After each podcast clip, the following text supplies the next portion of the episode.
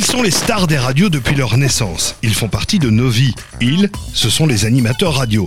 Dans ce nouvel épisode de Coton-Tige, nous découvrirons le monde de l'animation radio. Après avoir évoqué les grandes étapes de l'histoire de la radio, après avoir vu combien la radio est un média de proximité, de partage, bien plus que la télé, voilà le moment d'entrer en studio et de tenter l'aventure de l'animation radio. Corinne nous en dira plus. Dans la foulée, avec Geoffroy, on verra jusqu'où le partage peut aller, notamment en termes d'interaction avec l'auditeur qui ne maîtrise pas toujours les limites de l'expression. Bonjour Corinne, alors tout le monde peut-il faire de la radio? Bonjour Olivier. Eh bien, j'aurai l'audace de te dire oui. Bon, attention, on va quand même mettre un petit bémol. Il ne suffit pas de se planter derrière un micro et de se dire qu'on va animer une émission. Il est 8h03 minutes sur les antennes de votre radio familiale. Bonne journée à tous. Donc, en fait, quand même, pour être animateur radio, on ne peut pas improviser non plus. On a d'ailleurs tous en tête le souvenir euh, de voix, de voix qui nous parlent, qui nous parlent dans notre quotidien à nous. Euh, je prendrai l'exemple euh, de Nagui. C'est la bande originale Mais oui, évidemment C'est la bande originale C'est la bande originale Ou de Coé. On a besoin de toi. On a besoin de toi. Cette fois-ci, alors c'est pas l'entrepreneur dont on a besoin. Le père Fouettard. C'est de On a- l'artiste. On a besoin de- du gars qui sent l'artiste. J'ai un souvenir, vu mon âge, particulier de Georges Lang et sa voix si caractéristique. Évadez-vous en Californie. Et puis il y a toi, Olivier, bien sûr. Merci. Des voix que l'on écoute, des voix qui nous font rêver. Un métier aussi qui fait rêver.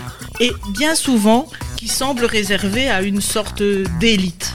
Et pourtant, vu le nombre de formats différents de radio sur le marché, vu aussi la diversité des publics, diversité d'âge, de centres d'intérêt, eh bien, on peut se dire que le métier peut être ouvert à des profils les plus divers.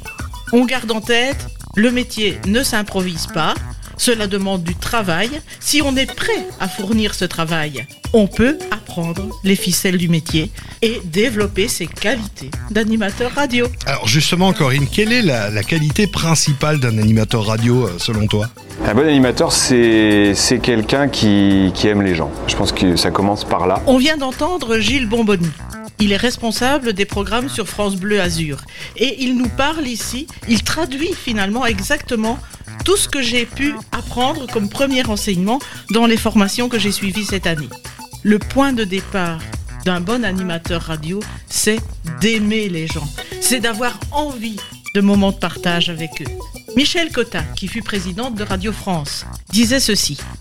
En radio, le seul lien ténu, précis, permanent entre celui qui parle dans le micro et celui qui l'écoute, c'est le filet de la voix et de la musique qui coule. Je crois que c'est là l'essentiel.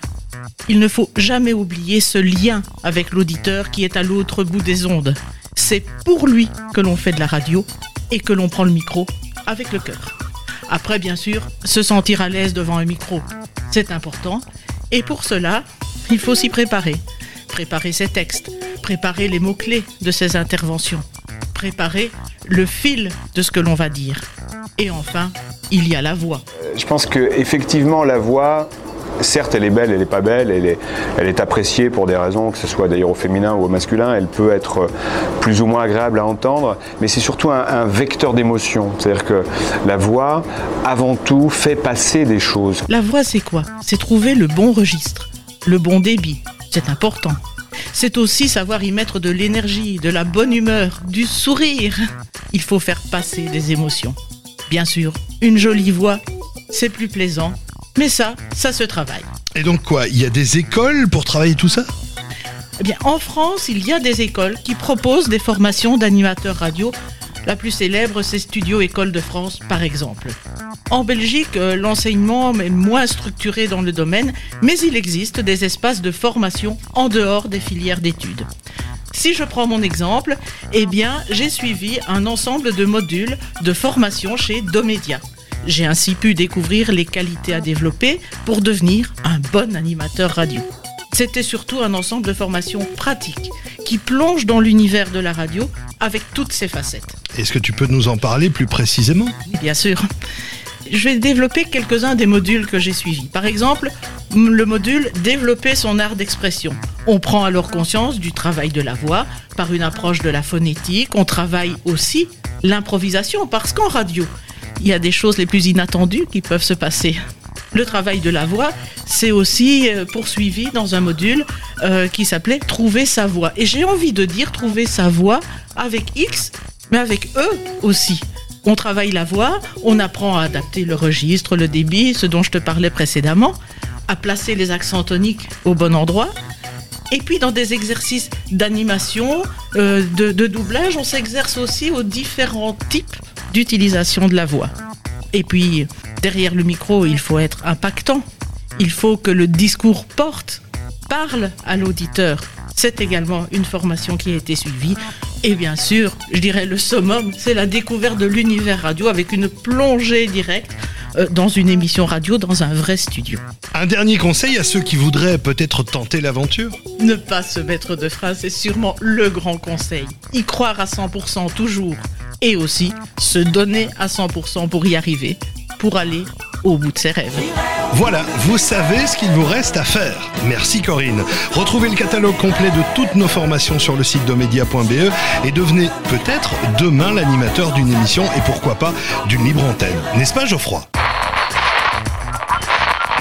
Alors tout d'abord Geoffroy, c'est quoi une libre antenne? Eh bien, Olivier, la libre antenne, ben, on va reprendre depuis le début. Hein. C'est un type d'émission radiophonique qui va voir le jour, notamment en France, à la fin des années 1970 avec les radios dites pirates.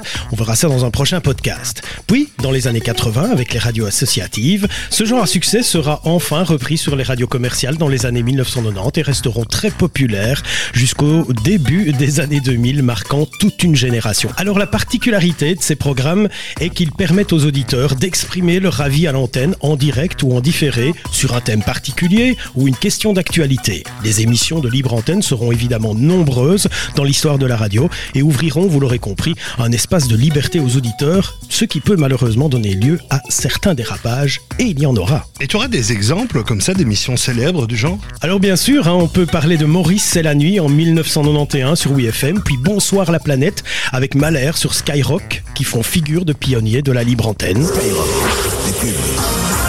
du rock et des étincelles. Il y a une demi-heure, j'ai dit quoi donc c'était euh, quelqu'un qui disait que l'extrême droite, bon, on, on, avait dit pas mal de conneries sur elle, et tu as dit, oh, je crois que tu n'es pas un type euh, très sérieux, euh, on comprend pas trop ce que tu veux dire. C'est pas une forme de censure, mais je crois qu'un personnage comme toi ne doit pas profiter de sa position. Et puis bien sûr, on ne peut pas passer à côté de l'émission culte Loving Fun sur Fun Radio qui a débuté le 24 août 1992. Souvenez-vous, Christian Splitz alias le Doc et David Massard alias Diffoul. C'est la première émission où les auditeurs, souvent très jeunes, pouvaient poser leurs questions liées à la sexualité. Qui ne se souvient pas du jingle de l'émission et de ses interventions plutôt décalées Oreilles chastes s'abstenir. Sexe, capote rock'n'roll. Alors c'est quoi la technique de branlette de ton copain, toi? Eh ben, il fait cuire des nouilles. Oui. Il les laisse refroidir. Oui. Il les met dans un gant de toilette. Mhm. Et euh, il se fourre le business à l'intérieur, quoi. Autre libre antenne devenue culte avec Max et son Star System dès 1996, des libres antennes rythmées par un savoureux mélange d'interventions d'auditeurs farfelus, de jeux plus loufoques les uns que les autres et des délires très très personnels. On va appeler des monsieur et madame tout de suite euh, la pipe. On va demander combien ça coûte. Euh, alors on y va, monsieur et madame la pipe. Allô Allô la pipe Oui Ouais, c'est combien À cette époque, cette certaine liberté de ton, doublée d'un côté assumé sans tabou et du caractère très souvent improvisé des émissions, fera de ces libres antennes des rendez-vous parfois inavouables pour les gentils adolescents que vous étiez peut-être, mais qui rencontreront un succès phénoménal. Le kiki donc, les monsieur madame, les débats de Gérard, sorte de foutoir radiophonique autoprogrammé, l'émission la plus trash de la bande FM. Rien que des émissions et séquences inoubliables qui ont fait le bonheur de tant d'adolescents de l'époque. Allô Oui. Bonjour Bonjour. Et vous allez bien Oui. Est-ce que c'est possible de parler à Lucienne?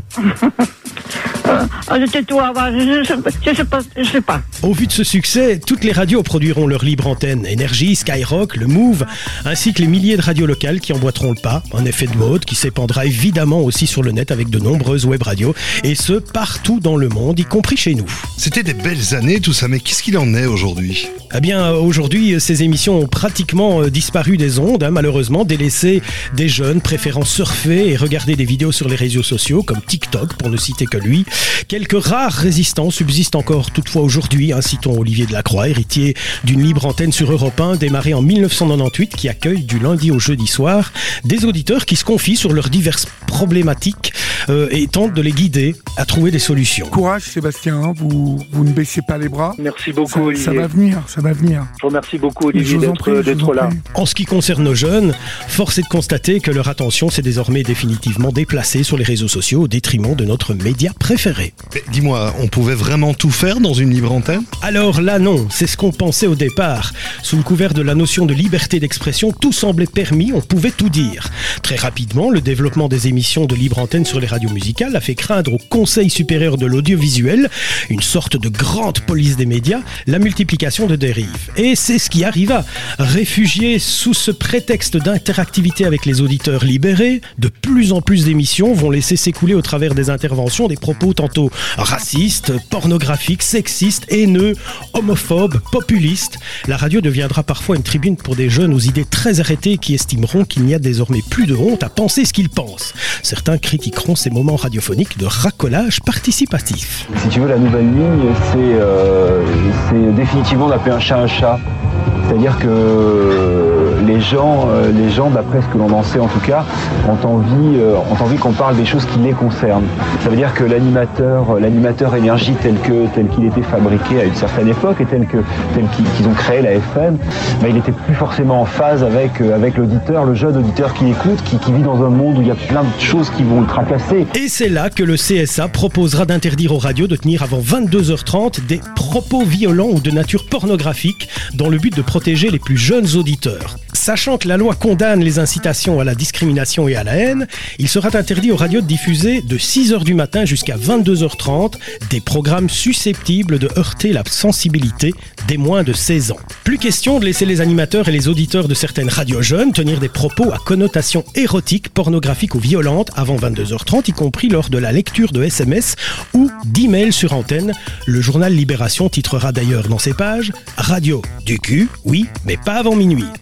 Radios seront d'ailleurs épinglées ou sanctionnées pour non-respect des règles en vigueur, Énergie notamment pour une séquence Merci pour ton ex, diffusée en 2016, ou encore Skyrock pour des propos tenus par les animateurs à l'encontre des lofters d'une certaine émission, et particulièrement de Miss Loana. Selon Agnès Vincent, chargée de la protection de la jeunesse au Conseil supérieur de l'audiovisuel français, il ne s'agit pas de censure, mais d'un appel à la responsabilité des médias et des animateurs. Une manière de faire une opération propreté sur toute la bande FM.